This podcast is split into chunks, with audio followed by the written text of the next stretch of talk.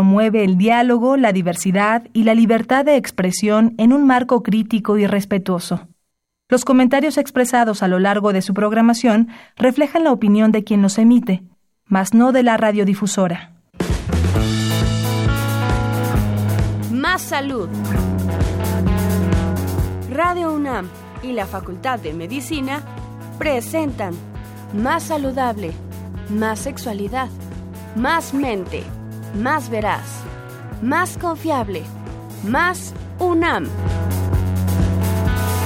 www.massaludfacmed.unam.mx Coordinación de Comunicación Social.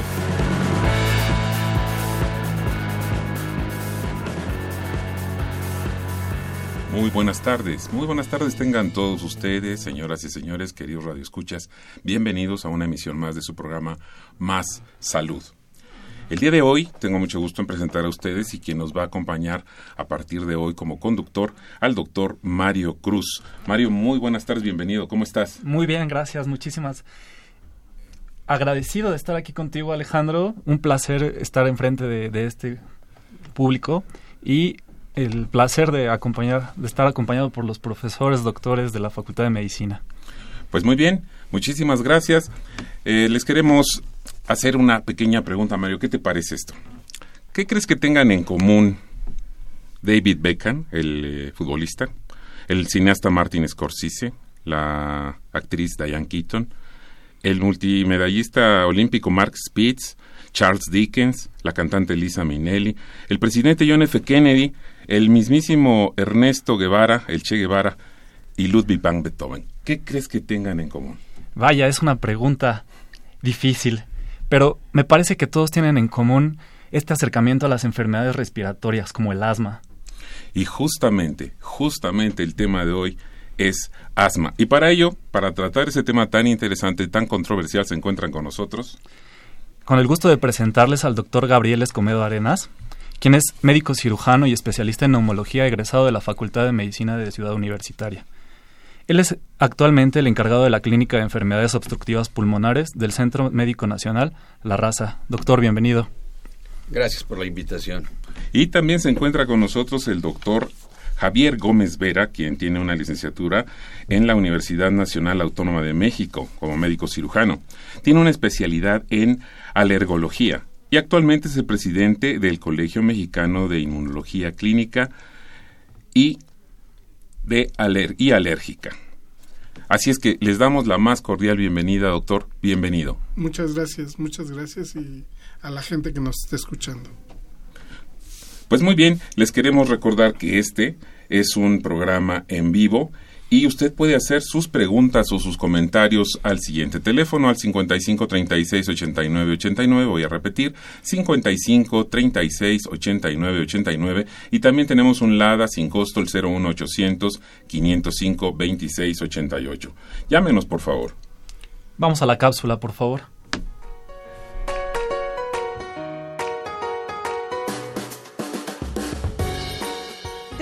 la OMS, en México el 7% de la población padece asma, lo cual significa aproximadamente 8.5 millones de mexicanos enfermos por este padecimiento. Las personas más afectadas son de 0 a 14 años, seguidas de las personas de 15 a 64 años.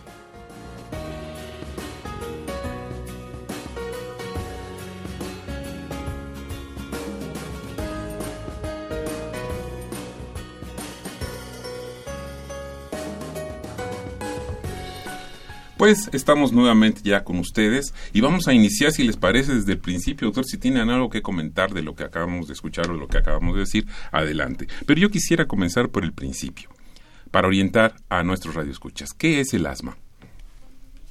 Bueno, el, asma es una enfermedad principalmente crónica que se caracteriza por inflamación de la vía aérea. Esta inflamación de la vía aérea se debe a diferentes factores. Por eso se considera que el asma es multifactorial son muchas cosas los que van a ocasionarnos este problema.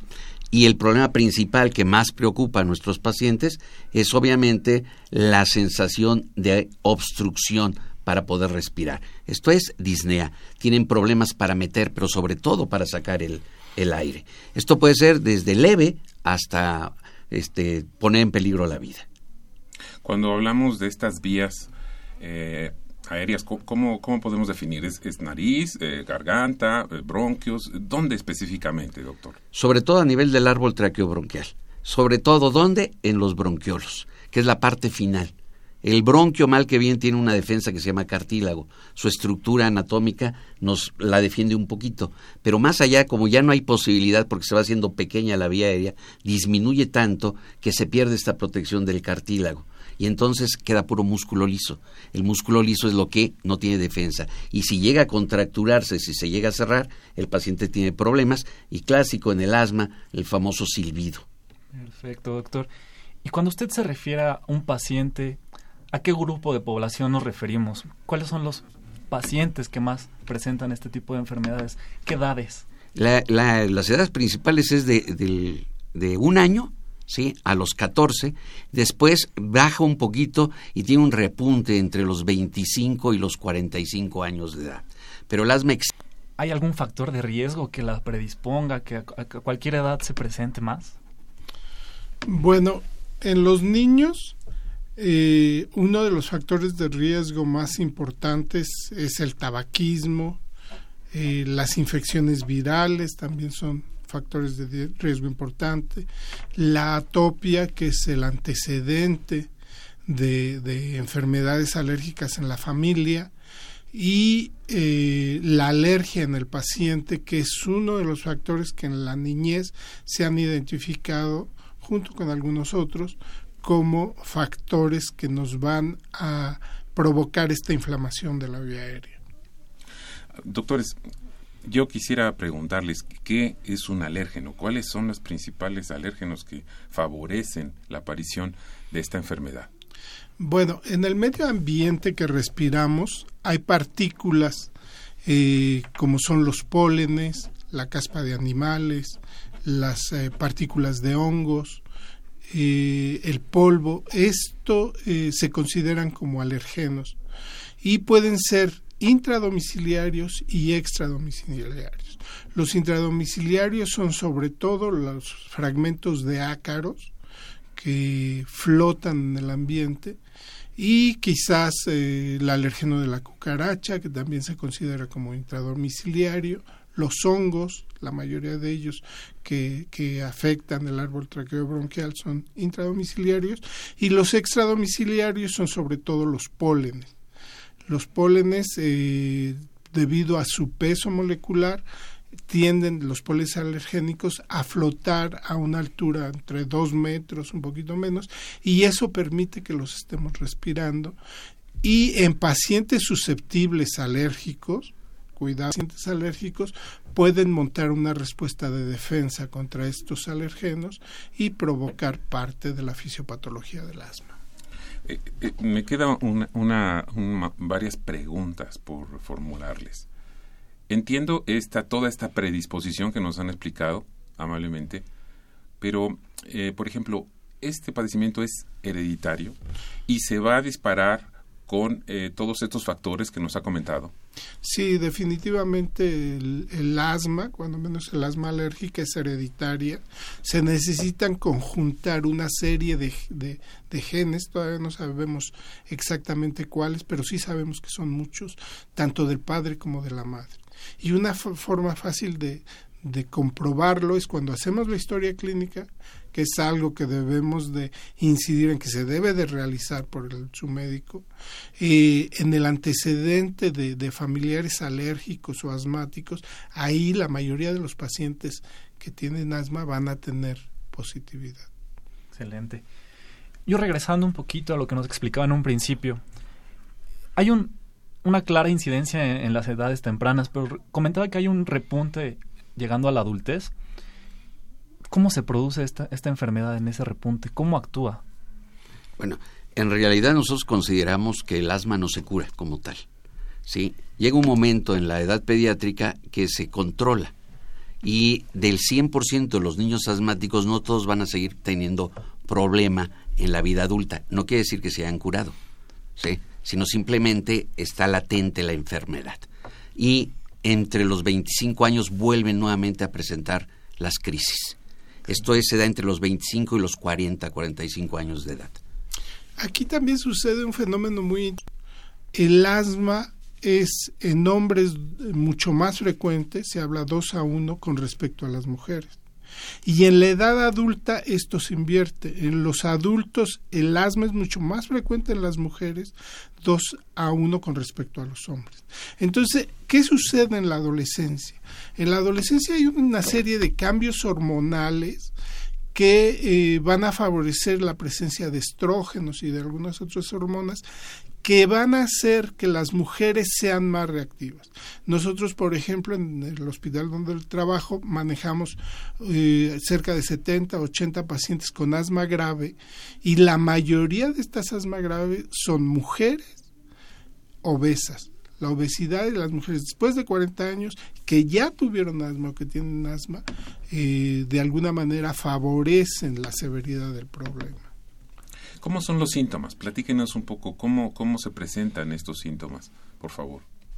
El, síntoma principal es la sibilancia, que es lo que pone en alerta a los padres o en el adulto, le preocupa porque empieza a tener silbido, es la sibilancia, acompañado de tos generalmente seca y una sensación de, opresión, de falta de aire, de, ¿De, ahogo. De ahogo, sensación de, de ahogo. Esto es porque el bronquio se está cerrando y eh, se debe a la hiperreactividad que tiene. Esto es algo que de repente a mis pacientes eh, les cuesta trabajo y les hago un ejemplo sencillo. Todos, y en este momento trajera yo arena y les espolvoreo aquí, los cuatro que estamos aquí presentes vamos a tener una respuesta. Es estornudo, tos y broncoespasmo. Pero como ninguno tiene hiperreactividad, se nos va a quitar rápidamente. El paciente que tiene asma se queda el bronquio cerrado, le dura más tiempo. Yo cariñosamente le digo que el paciente con asma no es más que el portador de un bronquio histérico. No le pueden decir mi alma porque inmediatamente se cierra. ¿sí? Dígame, doctor. Sí, eso es importante porque realmente la diferencia entre un paciente que tiene broncoespasmo una vez o ocasionalmente, los pacientes riníticos, por ejemplo, tienden a hacer cuando tienen infecciones severas broncoespasmo, pero la diferencia con el asma real es que el paciente lo está presentando frecuentemente a veces cada mes y los autores coinciden que si, lo si presentas el broncoespasmo más de cinco o seis veces durante un año, entonces ya eso es asma en lugar de, un broncoespasmo siempre. Doctores, nos comentaban que hay una incidencia en mujeres y, en hombres dependiendo de la edad. En estos dos géneros, ¿Hay alguna diferencia en los síntomas? ¿Presentan síntomas diferentes? ¿Son parecidos? ¿O son todos por igual? En el, en el adulto, este, la mujer presenta la crisis más severa. ¿sí? Y esto es debido a lo que explicaba el doctor. Al problema hormonal y sobre todo si, si está acompañado de obesidad, la crisis es más severa en mujeres que en hombres. En niños no. No, en niños prácticamente es igual, no hay una diferencia eh, en cuanto al género, se habla de que en los niños se presenta más el asma y el broncoespasmo porque su bronquio es más delgado. Eh, está menos desarrollado, se desarrolla más tardíamente. Pero realmente en cuanto a los síntomas no hay una diferencia así fundamental entre hombres y mujeres. Con todo lo que nos han platicado hasta este momento, a mí me surge en la imaginación tratar de entender qué es lo que siente un paciente que empieza a quedarse sin esta capacidad de respirar. Eh, entiendo que puede meter aire, pero el sacarlo le cuesta un trabajo. Ustedes pueden imaginar, hablo a, los radioescuchas, imaginar esta sensación de que no puedo eh, sacar el aire y eso me causa angustia, ahogo, sensación tremenda. Yo quiero preguntarles en su experiencia, ¿Cómo describe un paciente este tipo de síntomas? En la experiencia de ustedes, que es amplia, ya lo platicábamos antes de salir al aire. Bueno, en general el paciente siente angustia porque se ahoga. O sea, el, el bronquio se cierra le cuesta trabajo meter aire, le cuesta más trabajo sacarlo y ahí se queda adulto y es debido también a esta sobredistensión. Y en los pacientes severos tienen angustia de morir. O sea, yo, yo imagino a los pacientes y ellos a veces lo comentan, cuando tienen una crisis severa, la angustia de morir es, es terrible hasta que les llega el, el alivio con, con el respiro después de un broncodilatador. Doctor, no sé cómo. No, los pacientes refieren, cuando la crisis es muy severa, sensación de muerte. Doctor, me estoy muriendo. Eso, es lo que sentían. En el momento, en ocasiones, no nos lo pueden transmitir por la misma problema del espasmo tan severo que no pueden ni siquiera hablar. Es uno de los puntos críticos para ver la gravedad del, del problema. Si el paciente aún con la sibilancia está platicando conmigo, la crisis no es tan dura. Pero cuando el paciente ya nos empieza a platicar por palabras y, y hablar una sola palabra le cuesta mucho trabajo, el paciente tiene sensación de morir. Eso es lo que el paciente dice. Me estoy muriendo, doctor. Sí. Les recordamos nuestros teléfonos 55 36 89 89. Voy a repetir 55 36 89 89 y un LADA sin costo 01800 505 26 88. Este programa es en vivo. Haga el programa con nosotros. También estamos transmitiendo por Facebook. Puede hacer sus comentarios o preguntas a través de este medio. Esto que nos platica, doctores, ¿se podría decir que es una crisis asmática? ¿O, a qué le llamaríamos una crisis asmática, por favor? Bueno, en realidad la crisis se considera desde el momento en que el paciente empieza a tener espasmo y empieza a tener dificultades para su actuar diario. El paciente entra en crisis. La crisis puede ser leve, moderada o poner en riesgo la vida. De acuerdo a la sintomatología la vamos a ir calificando. Entonces el medicamento va a ser diferente en cada una de estas tres etapas, pero lo importante es evitar que progrese la crisis. En ocasiones muchos pacientes están tan acostumbrados a andar con su sibilancia que no le dan importancia. Y el paciente anda con una pequeña crisis caminando por todos lados. Se acostumbra a Se acostumbra a esa Y con ello vive uno. Sí. Y viven gracias al medicamento, se siente un poquito mal, se pone su medicamento, mejora, pero sigue. Estos son pacientes que están maltratados. La idea del paciente con asma es que no tenga crisis, que no tenga broncoespasmo y que hasta donde sea posible, no use medicamentos. Realmente lo ideal es llegar al punto que el paciente no use medicamentos. Y aquí el papel más importante lo juega la higiene. Claro. Sí. En su experiencia, doctores, ¿han identificado algún factor que desencadene la enfermedad o las crisis asmáticas como tal? Bueno, uno de los factores más importantes es la herencia. Si, por ejemplo, los dos padres tienen asma, el 70% de sus hijos van a tener asma. Entonces, ya que nace el, bebé de estos padres, va hay que vigilarlo. Son bebés que muchas veces refieren que el primer año están perfectamente bien y después de una infección generalmente viral, virus incisional respiratorio que se da a esta edad, después de una infección severa de la vía aérea, pueden comenzar ya con síntomas. Los síntomas realmente se pueden presentar desde meses, 6, 8, 10 meses, hasta la, edad adulta. Se habla de que los 5 años, por ejemplo, son una etapa crítica. El 85-90% de los niños que van a ser asmáticos ya lo son a los 5 años. Ya tienen sibilancias de repetición, todos se enferman seguido, empiezan con asociados problemas nasales, obstrucción, etcétera. Entonces, aquí es la herencia con el medio ambiente. En un medio ambiente propicio se van a conjuntar esos dos factores y van a desarrollar el asma mucho más rápidamente. Quisiera entender que el asma es más frecuente en la Ciudad de México. Esa es una pregunta curiosa porque muchos pacientes lo hacen. Ayer recibí a un paciente que me decía, oiga, me fui a Acapulco y me fue muy bien me voy a ir a vivir a Acapulco y ya se me va a quitar el asma. No, el que está enfermo es el paciente. Entonces, en todas las ciudades del país hay asmáticos y en las costas, en las playas que ellos les fue también en esta temporada, también hay asmáticos. Entonces, aquí en México se dan una serie de factores vivimos más personas, hay más herencia regada con respecto al asma, pero un factor muy importante es la contaminación.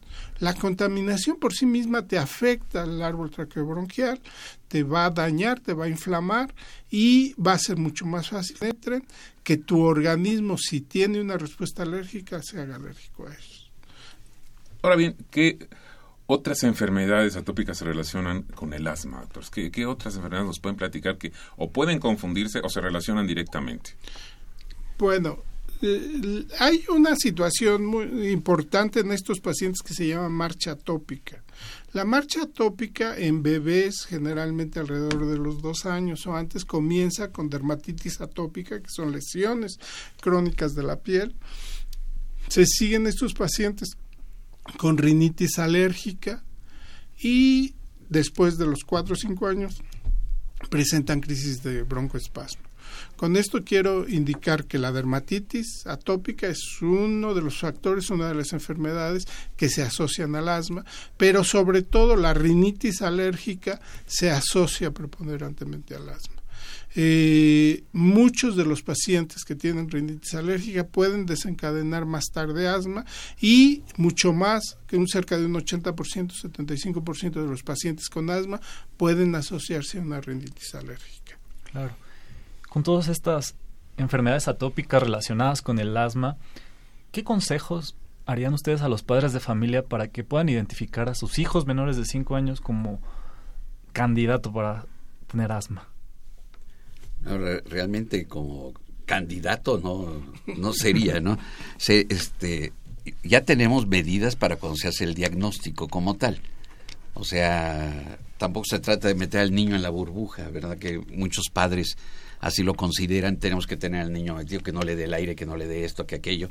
Y muchos médicos cometen también el error de que una vez el primer broncoespasmo, antes de estudiar al paciente, ya le están recomendando a los padres que quiten el chocolate, quiten la fresa, eh, mate al Bobby, sí, al pobre, perro, eh, o al eh, gato, o al gato, antes realmente de hacer un estudio, porque sí está asociado mucho con las, las atopias, pero no todas las atopias es culpa del perro ni es culpa del peluche.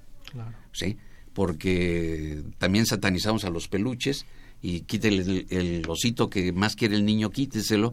Y entonces el niño empieza a llorar porque le hace falta el, el, juguete y el mismo llanto es un estímulo para producir broncoespasmo por la angustia. angustia más broncoespasmo y es un círculo vicioso.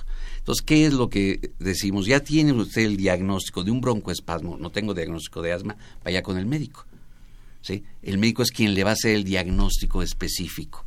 Hay un dicho de los pediatras que en relación al asma me encanta, que es el de que todo el asma silba, mas no todo lo que silba es asma. Y entonces ahí es la labor que platicábamos antes de entrar al aire, la labor detectivesca del médico en la historia clínica, sobre todo del pediatra. El doctor debe tener mayor experiencia que yo en esto, de sacarle a los padres toda la información, para nosotros que vemos adultos es un poquito más fácil porque platicamos directamente con el paciente, pero en pediatría sacarle la información al papá, a la mamá, para que dé qué puede estar dando este problema. En los adultos este, la atopia no se ve, la alergia no se ve tan frecuente, generalmente son no alérgicos.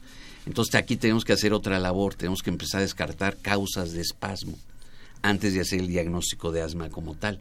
Entonces tenemos que ver que mi paciente no tenga sinusitis, porque la sinusitis me ocasiona broncoespasmo.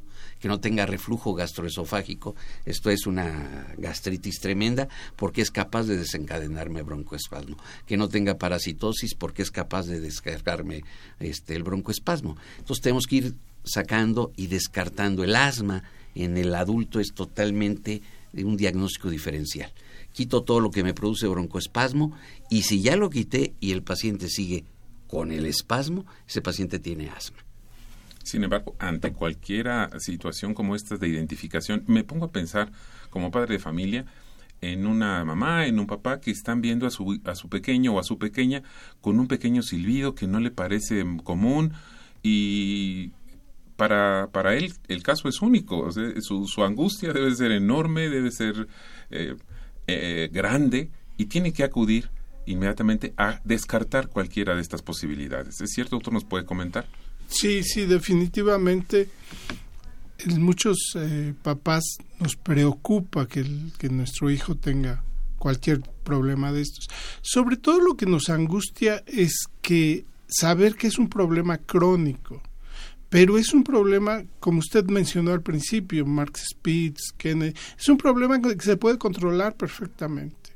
Y triunfar y, hacer una vida totalmente normal. que ese es eh, parte de los objetivos del tratamiento. El tratamiento es aplicar la, el menor número posible de medicamentos, pero que el paciente se mantenga bien, libre de síntomas y sobre todo sí me gustaría recalcar que el paciente debe de valorar que, esto, que, que la enfermedad se presenta con crisis de tos, o sea, el asma, la mayoría de las veces tienen que tener crisis de tos y el silbido es en el pecho, que, que se oiga un silbidito, a veces un ronquido en el pecho y que eso se presente con dificultad respiratoria y cada vez que el paciente tiene infección severa.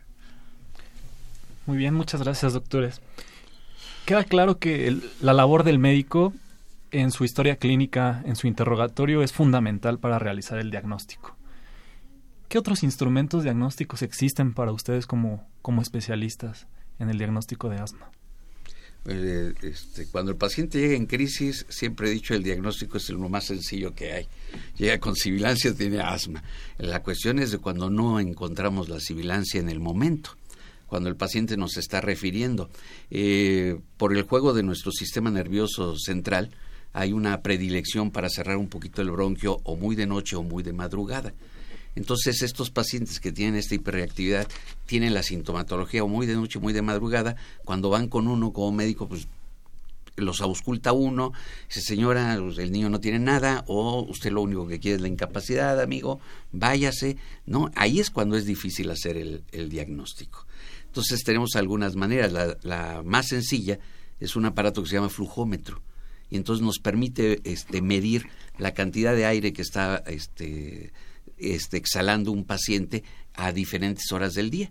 Entonces se le da el flujómetro al paciente, se le da la tabla para que vea cuánto es lo que está él soplando y se le dice que lo haga en la mañana, en la tarde y en la noche. Se le cita aproximadamente en 10, 15 días, se mide esto y si se ve una alteración del flujo de más del 20%, nos está haciendo el diagnóstico de asma. Esa es la forma, yo le diría, tranquila, ¿verdad? Existe la otra forma que es, se llama prueba de reto y entonces aquí se reta ya eso. Se le va a dar algún medicamento o alguna sustancia al paciente para ver la respuesta que va a tener al mismo. Estas pruebas de reto solamente se recomiendan en unidades hospitalarias, porque la respuesta que puede tener el paciente puede ser un leve espasmo a tener una crisis este, severa. ¿no? Yo comento siempre que el, el paciente dice, voltea uno, le da la prueba de reto y voltea y dice, ya ve doctor, sí tengo asma. Sí, pero puede llegar o puede decir, ¿sabe qué doctor? Ya me... y se queda. Entonces, la prueba de reto generalmente debe ser una unidad hospitalaria donde se tenga todo para, para atenderlo.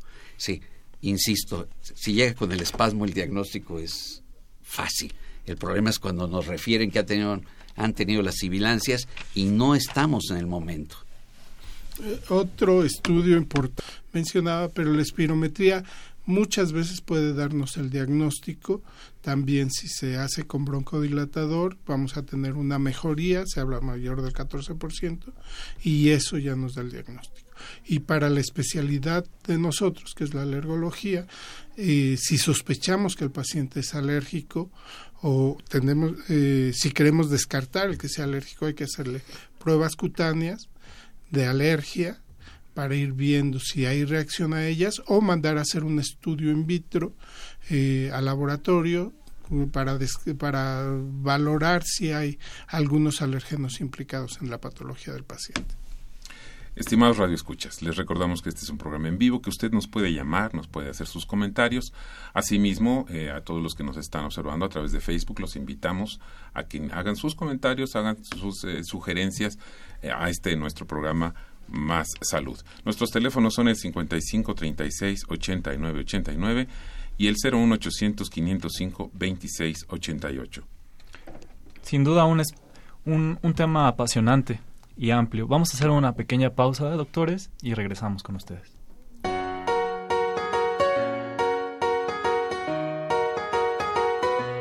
Los pulmones son parte esencial del sistema respiratorio, los cuales se comienzan a formar en las cuatro primeras semanas de vida del embrión, cuando aparecen las yemas pulmonares, que posteriormente darán lugar a los pulmones. Sin embargo, hasta el séptimo mes, los pulmones han madurado lo suficiente para cumplir con sus funciones, por lo que un niño prematuro a esta edad será capaz de sobrevivir.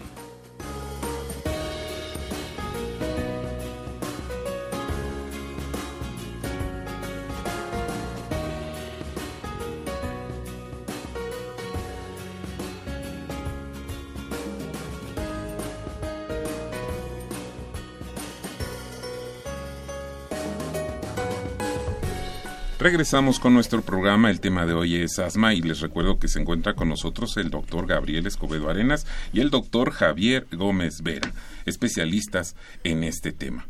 Me gustaría, eh, si no les molesta, que habláramos sobre mitos, por, con todo lo que he escuchado. ¿Les parece? Sí, claro.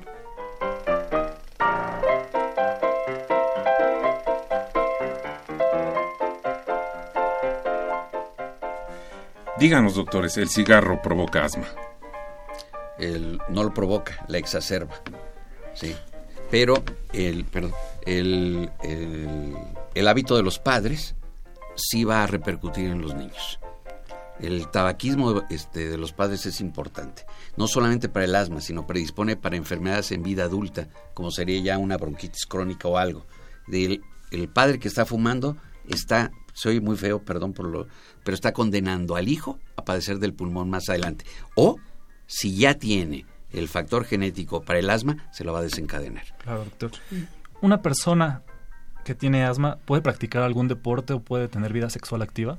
Claro, claro que sí. Sobre todo el objetivo, volvemos a repetir, es eh, llevar un tratamiento de mantenimiento en donde el paciente esté, esté eh, pues eh, tenga una buena vida, tanto sexual y puede de hacer cualquier deporte. Quizás muchas veces hay que tener en cuenta que los deportes al aire libre en algunos pacientes pueden producirles broncoespasmo, pero teniendo bien sus medicamentos puede hacer el ejercicio que quiera. ¿Las personas asmáticas pueden tener mascotas, doctores?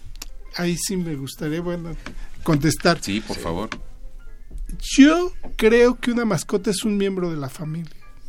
Y así como si soy alérgico a mi hermano, no van a correr a mi hermano de la casa. De esa misma manera yo estoy en contra de que salga la mascota de la casa.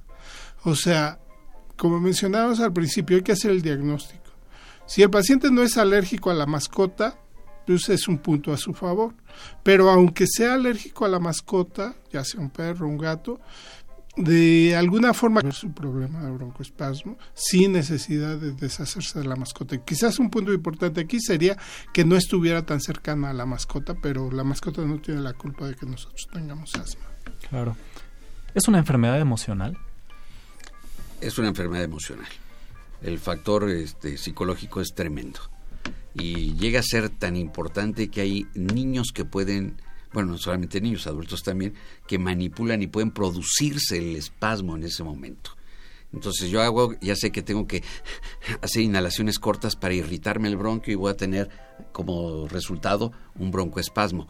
Entonces son capaces de echarlo a andar, pero no lo pueden frenar. Eso sí es real, ¿sí? Y ni metiendo calmoterapia, como decía un maestro mío, la crisis se va a, revertir en un instante. No necesitamos darle tiempo, ya sea medicamento o un poquito de tiempo, pero el factor emocional es tremendo. Sí, es un factor desencadenante. Las emociones no no son el origen o la etiología del asma, pero es un factor este, desencadenante muy importante. Cuando una mujer está embarazada o está durante su ciclo menstrual, ¿se complican las manifestaciones? El asma del embarazo es curioso porque una gran cantidad de mujeres que han estado teniendo crisis al momento de que viene el cambio hormonal se normalizan. Y a diferencia, pacientes que tienen asma y que no habían tenido crisis, llega el embarazo y se, hay, este, se reactiva o empiezan a presentar crisis. Afortunadamente la manera de controlarlas es eh, básico, requieren estar en revisión por el ginecólogo y por el médico neumólogo para que a la hora del parto, que es cuando viene el, problema importante, ya sea cesárea o parto natural, la paciente no vaya a tener ningún problema de espasmo. El otro punto de la pregunta era si durante su menstruación puede tener exacerbación. Sí, hay muchas mujeres que durante la menstruación tienen incluso a veces crisis severas y es curioso que les da cada mes y esto se debe a los cambios hormonales que habíamos hablado. Doctores, este mito que, que se han encargado las abuelitas de, de hacernos creer, ¿el té de bugambilia ayuda a combatir el asma? Bueno, este, en cierta forma sí tiene este, algunas sustancias antihistamínicas, no solamente el, té bugambilia, la miel de abeja también tiene antihistamínicos y el antihistamínico nos ayuda un poquito, en, no solamente en el asma, sino en varias este, enfermedades. Eh, hay muchas cuestiones, este, gordolobo, eh, concha de armadillo, eh, no sé usted qué ha oído, doctor, pero ajo, sí, el, ajo, que es muy socorrido por, muchas gentes, sí producen cierta cantidad de broncodilatación, pero no nos van a, mejorar al paciente. Y, no será, doctores, que tiene realmente lo que tiene es un efecto paliativo, ayuda a sentir que, bueno, pues me estoy tomando mi tecito que me recomendó, como dice Mario, eh, la abuelita, y, respeto mucho a la abuelita, y no, sí me siento mejor. No es también un efecto eh, autosugestionante. Debe de ser, de hecho, debe de tener varios eh, factores, tanto paliativos como efectivos, pero no es lo recomendable para que se traten los pacientes, porque incluso aunque el té de bugambilia, que es muy socorrido con los pacientes, o el café mismo, de ahí viene la teofilina y ese es un broncodilatador, pero nunca sabemos las dosis, no saben a qué hora se lo van a administrar, entonces lo mejor es llevar un buen tratamiento de mantenimiento. Muy bien, ahí terminaríamos esta sección de mitos y yo seguiría con algunas preguntas. Por ejemplo, ¿cuál es la clasificación de acuerdo a su gravedad? Por lo, todo lo que me está diciendo. ¿Hay, alguna clasificación A, B, C o con números? ¿Cómo nos podrían explicar esta clasificación, por favor? En la actualidad hay una clasificación muy sencilla que es, eh, se basa en el control. ¿sí? Entonces es bien controlado, parcialmente controlado y mal controlado. Esto son en base a, las actitudes del paciente, a cómo lo está tratando el paciente. Son cuatro preguntas básicas que se le hacen al paciente que responde si no y él mismo lo puede estar haciendo en casa. Has tenido este, en las últimas cuatro semanas este, crisis, has requerido el uso de medicamentos de, rescate, has detenido algún tipo de actividad por la crisis o se, te has despertado por causa de la crisis. Entonces responde sí, no. Cuatro no, bien controlado. ¿sí? Dos o este, uno o dos sí, regularmente controlado, y el totalmente mal controlado, de tres o cuatro este, sí. En base a eso, el paciente empieza ya él solo a, a, saber cómo va a manejar sus medicamentos. Es una parte importante del paciente con asma que debe de tener una enseñanza para que él pueda manejar las crisis eh, en casa, las crisis leves en casa, y si no hay mejoría, entonces ya recurrir al, al médico.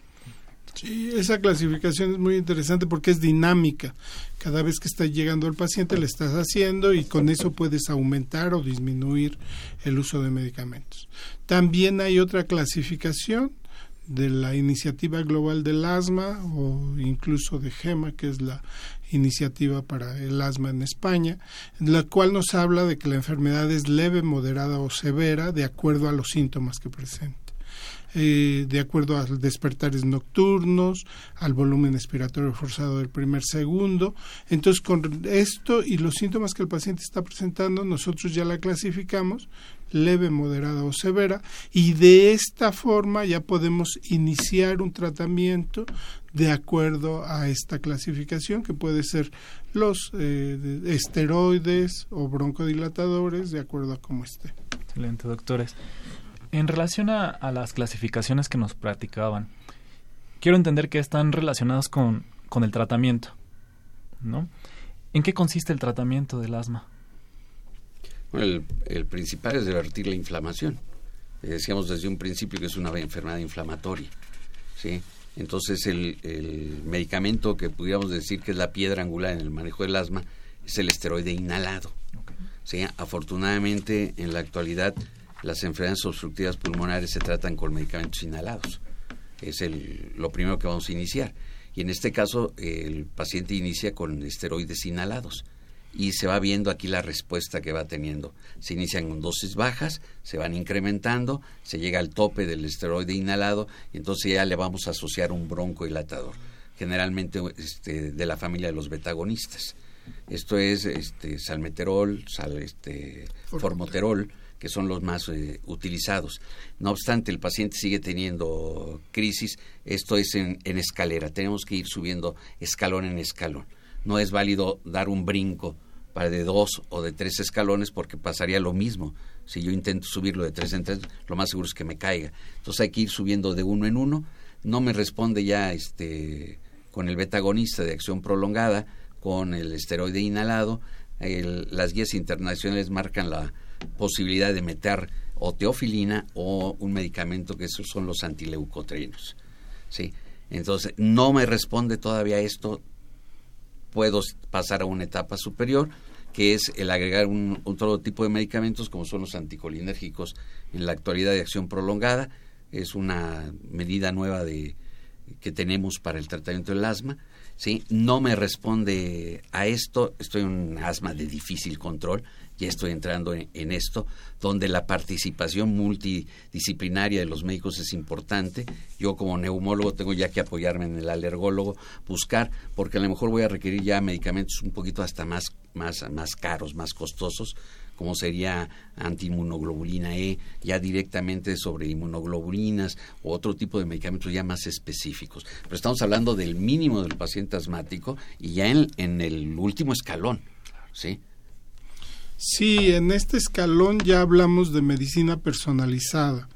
Ya eh, iniciamos, en México tenemos antiglobulina, antigamaglobulina E, que nos ha ayudado, les comentaba que tengo un grupo de cerca de 80 pacientes que reciben este medicamento y que se ayuda a su control. O sea, ahí en pacientes alérgicos bloqueamos la cascada de inflamatoria alérgica y con eso mejoramos mucho los síntomas. Y actualmente yo creo que ya para fin de año, a principios del siguiente año, van a entrar otros anticuerpos monoclonales uno que es el mepolizumab, que es un bloqueador de, una, de un factor que se llama interleucina 5 y que es uno de los factores más importantes para eh, la proliferación de eosinófilos que contribuye importantemente en la, en la inflamación del bronquio. Entonces, ya con estos medicamentos que tenemos, sí tenemos que individualizar al paciente, saber cuál es su problema fundamental, si es alérgico, si no es alérgico, si es su, su células son neutrofílicas, para darle un tratamiento adecuado para él, a la medida. A mí me gustaría que nos hablaran un poco o nos reafirmaran el, el asunto de la estadística de nuestro país y a nivel mundial. Eh, por todo lo que nos han comentado, realmente no es una enfermedad poco común, o eso es lo que quiero entender. ¿Cómo estamos en la estadística en nuestro país a nivel y a nivel mundial, por favor? Bueno, en nuestro país eh, aproximadamente el 7% de la población tiene asma. De ahí estamos hablando de, de 7, 8 millones de, de personas. Es un mundo de gente. Eh, es mucha gente. O sea, yo estoy seguro que una de las principales causas de consulta en el hospital donde trabaja el, el doctor y en el mío propio es el asma y de alguna manera son pacientes afortunadamente que la mayoría son leves y moderados, no llegan a crisis severas o llevan uno o dos veces al año a urgencias, pero realmente el grupo más importante de pacientes y el que gasta más recursos son aquellos pacientes que no se controlan, los pacientes que tienen asma de difícil control o los pacientes que tienen asma grave, que muchas veces se, se sustituyen los términos. Estos pacientes debido a, sus hospitalizaciones, a requerir urgencias, a este, a los servicios que, utilizan y a los medicamentos son los que más gastan. Y de eso se calcula que del 100% de asmáticos el 5% en nuestro país corresponden a asma grave. Sí, es eh, importante. Y aquí eh, un dato que también deberíamos de, de considerar es que nadie debiera morirse de asma y no obstante la mortalidad en el país no es dentro de las 10 principales causas de mortalidad, claro está, pero se calculan alrededor de 4.000 muertes por año por asma, siendo una enfermedad donde nadie, nadie debiera de, morirse, o nadie debería morirse de una crisis de asma. ¿sí? Y llegan a, llegamos a esos extremos por mal cuidado, por falta de recursos, por muchas cosas, pero no es una enfermedad que debería de tener un impacto dentro de la mortalidad. Y en la consulta externa de las unidades de medicina familiar, por ejemplo, ocupa eh, los últimos cuatro o cinco años está ocupando el décimo, del decimosegundo al decimoquinto lugar en como causa de consulta en unidades de medicina familiar. Bien, acaban de llegar algunas preguntas que tenemos que darle salida afortunadamente y agradecemos todas las llamadas que nos han estado haciendo al programa. Eh, tenemos este comentario. El señor Mario Alberto Luna Jiménez dice, que saluda muy cordialmente al doctor Gómez Vera y pregunta sobre costos de estudios y análisis. Esa es su pregunta, ¿cuáles son los costos de estudios y análisis? Es difícil decirle los costos porque cada paciente es independiente. Y depende de qué costos. Y depende, de, qué análisis y de qué estudios. Exactamente. Y aparte de eso, muchos de estos servicios, tanto de neumología como de alergia, están en instituciones como es el seguro o es el ISTE, en donde el costo es o sea, no hay costo para los pacientes. Bien, Rafael Ayala Alonso nos pregunta, en el EPOC, enfermedad pulmonar obstructiva crónica, ¿hay factores alérgicos incluidos? Eh, sí hay factores alérgicos incluidos. Es eh, algo que en la actualidad le llaman ACO, síndrome es un síndrome de sobreposición asma EPOC. Esto es, el paciente ya tiene eh, una obstrucción fija de la vía aérea, ya no revierte, pero sí puede estar expuesto a algún tipo de, alergias que le incrementen la, el broncoespasmo. Entonces esto se diagnostica rápidamente en una espirometría. Se hace la espirometría, se le da el broncodilatador al paciente, hay una respuesta superior al 12%, pero no llega a, a la normalidad. Se queda con un espasmo que ya está fijo. Entonces, es un paciente que tiene POC y que puede tener reacción alérgica manifestada por broncoespasmo. Y en algunos de estos pacientes esa reacción alérgica fue uno de los que condujo a asmáticos que no se trataron adecuadamente y que pueden llegar a, la enfermedad pulmonar obstructiva crónica. Actualmente se le está dando mucha importancia. Es un factor predisponente, se está considerando el asma ya como factor predisponente de POC. El de POC, totalmente. El señor Alberto Luna Jaimes pregunta, ¿cuál es el futuro de los anticuerpos monoclonales? Eh, tienen mucho futuro. Actualmente la mayoría de, de, los laboratorios farmacéuticos están trabajando en el desarrollo, y no solo en alergia, sino también en oncología, en endocrinología, en reumatología.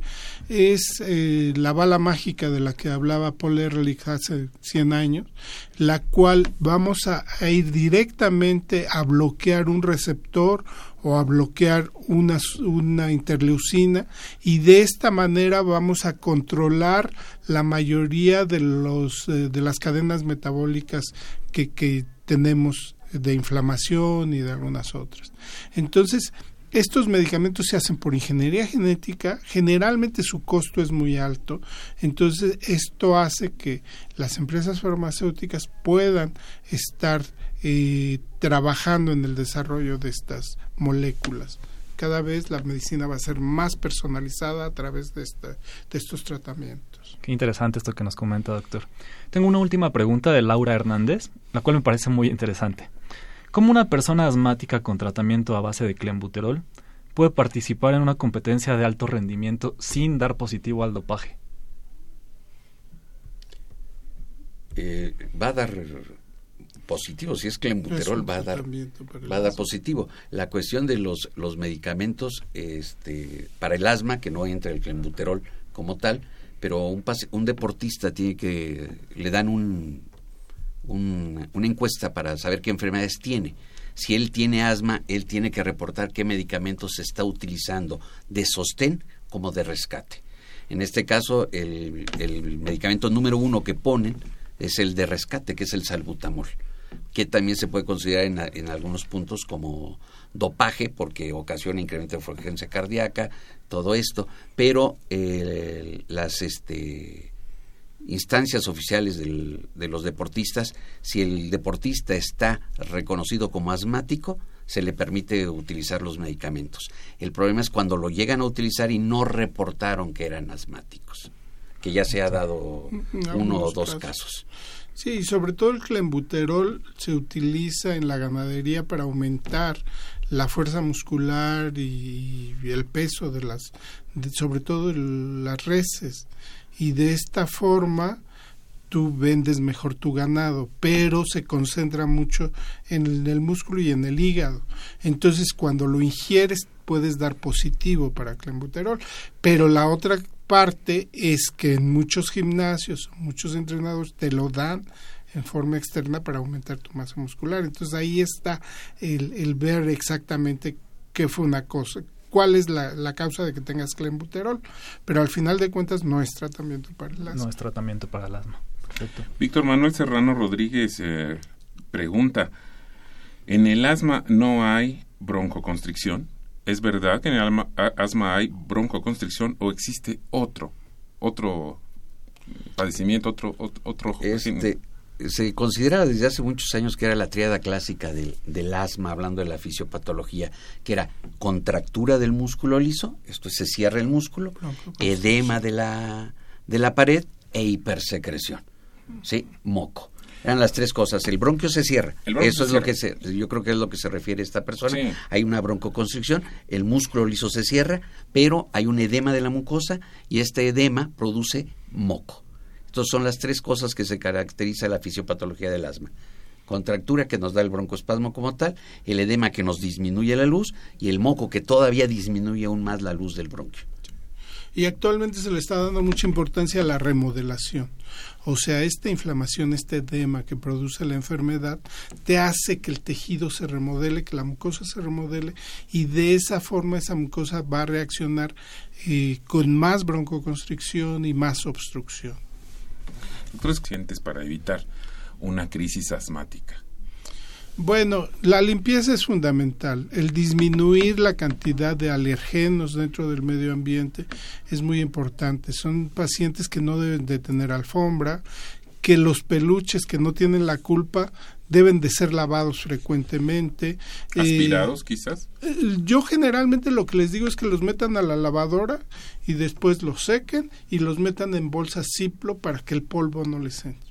¿Quieres jugar? Lo abres y se lo entregas y ya después lo vuelves a guardar. Este, otras situaciones podrían ser almohadas antiácaros, que eso va a disminuir la proliferación del ácaro. Se habla de que la cantidad de ácaros en una alm- almohada usada es cerca del 10% de su peso. Entonces, teniendo en cuenta que son microscópicos, pues es una cantidad fenomenal. Mm, Quizás si el doctor quiere agregar Eh, ya lo comentábamos desde hace rato, la higiene es, el, Es el punto fundamental. importante. Eh, el peluche que hay que lavarlo y si hay un muñequito preferido del niño, cómprese tres o cuatro parecidos para cuando, cuando se vayan desgastando le vaya sacando el, nuevo y otro. y otro y otro. Lo Sí, sí, pero es, es higiene. Es higiene. No se trata de que la persona viva en, en En una burbuja. No, porque solamente debe de haber una diferencia entre un paciente con asma y un paciente que no tiene asma, o alguien que no tiene asma, ¿sí? La vida del paciente asmático debe ser normal, totalmente normal. Los niños tienen que brincar, ir al agua, meterse al lodo, jugar fútbol, todo. Jugar Solamente- con sus mascotas. Jugar con sus mascotas. Solamente hay una diferencia entre el paciente que tiene asma y alguien que no lo tiene. Que el paciente con asma siempre debe de estar cargando su inhalador de rescate. Es la única diferencia. ¿Sí? Es un elemento que tiene que traer Toda su todo vida. el tiempo pegado ahí en su bolsa. toda su vida. Su inhalador de rescate. Su mochila, en su bolsa. En donde le quepa llevar. Perfecto, doctores. ¿Alguna reflexión final que nos quieran agregar? Tenemos antes una pregunta, mire. Este, nos está llegando otra pregunta que dice: ¿Qué hay en la educación para el paciente? ¿Qué podrían hacer una ustedes una reflexión interesante para lo que significa que es para la educación del paciente, que tiene que ver mucho con lo que nos están diciendo ahora justamente, ¿no? Eso es fundamental. La educación del paciente se da cada vez que estamos enfrente del paciente, se debe de, educar al paciente y a los familiares. ¿Y cómo los vamos a educar? Explicándoles la enfermedad, explicándole hasta dónde puede llevar si tiene el tratamiento y hasta dónde puede llevar si no lo tiene. Y sobre todo dándole eh, metas reales, o sea, no vamos a mentirle al paciente, pero de alguna manera sí debemos de eh, hablar mucho sobre lo que es la fisiopatología de su enfermedad, por qué se hace y a dónde vamos a llegar si lleva un buen tratamiento. Sí, la educación es importantísima desde qué es la enfermedad. Tenemos que enseñar al paciente qué es la enfermedad y no solamente al paciente, al paciente, familiares y el niño, incluyendo todavía hasta el maestro de deportes, porque al pobre maestro de deportes lo tienen en tensión cuando alguien le dice soy asmático. ¿sí? Entonces ya se queda ahí el niño sentadito sin hacer deporte porque el maestro desconoce realmente el problema. Entonces eso no se puede permitir. ¿Qué se puede hacer en las instituciones de salud? En la mayoría se tienen grupos de pacientes con asma para que la educación sea al, unísono, porque eh, de repente en la consulta se nos va el tiempo y es, es difícil.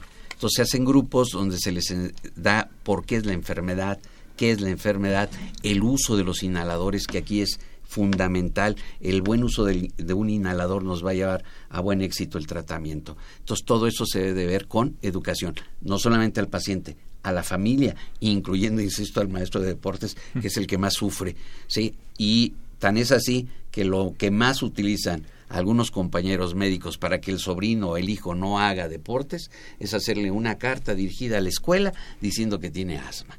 ¿Sí? Eso no deberíamos estarlo haciendo ni aceptando a las escuelas. Yo los, dígame doctor, tiene. Sí, quisiera comentar que vamos a organizar el Congreso Nacional de del Colegio Mexicano de Inmunología Clínica y Alergia del 20 al 23 de junio en el World Trade Center de esta ciudad. Los estoy invitando a todos a que acudan a, dicho congreso. Ahí el, último día vamos a tener un curso para padres y aparte vamos a tener muchos cursos. Van a aprender todos los que estén interesados en la alergia. Ahora sí llegamos a una reflexión final que nos quieran hacer. Yo los veo apasionados de, de, su, de su profesión. Dígamos, por favor, brevemente, en una frase, ¿cómo definirían esta reflexión final? Bueno, sobre todo el paciente asmático es un paciente que debe de tener una vida normal, no tiene por qué morirse los pacientes con asma, con una enfermedad que podemos controlar en forma adecuada y tiene que tener usar sus medicamentos en forma adecuada. Doctor. el asma no se cura, se controla y la vida es normal. Pues yo quiero agradecerles puntualmente a los doctores Gabriel Escobedo Arenas y al doctor Javier Gómez Vera su excelente participación esta tarde con nosotros. Esta fue una coproducción de la Facultad de Medicina y de Radio UNAM, a nombre del doctor Germán Fajardo Dolci, director de la Facultad de Medicina, de la doctora Irene Durante Montiel, secretaria general, de la licenciada Karen Corona, coordinadora de comunicación social. Nos despedimos. Mario Jacobo Cruz Montoya. En la producción, Erika Alamilla Santos. En, eh, los, en, la, en los controles técnicos estuvo Socorro Montes, contestando las preguntas y ayudándonos con el Facebook la doctora Verónica Hernández y la licenciada Pamela González. Nos despedimos de ustedes. Gracias. Radio UNAM y la Facultad de Medicina presentaron Más Salud. Consulta nuestra revista www.massaludfacmed.unam.mx. Coordinación de Comunicación Social. Más UNAM.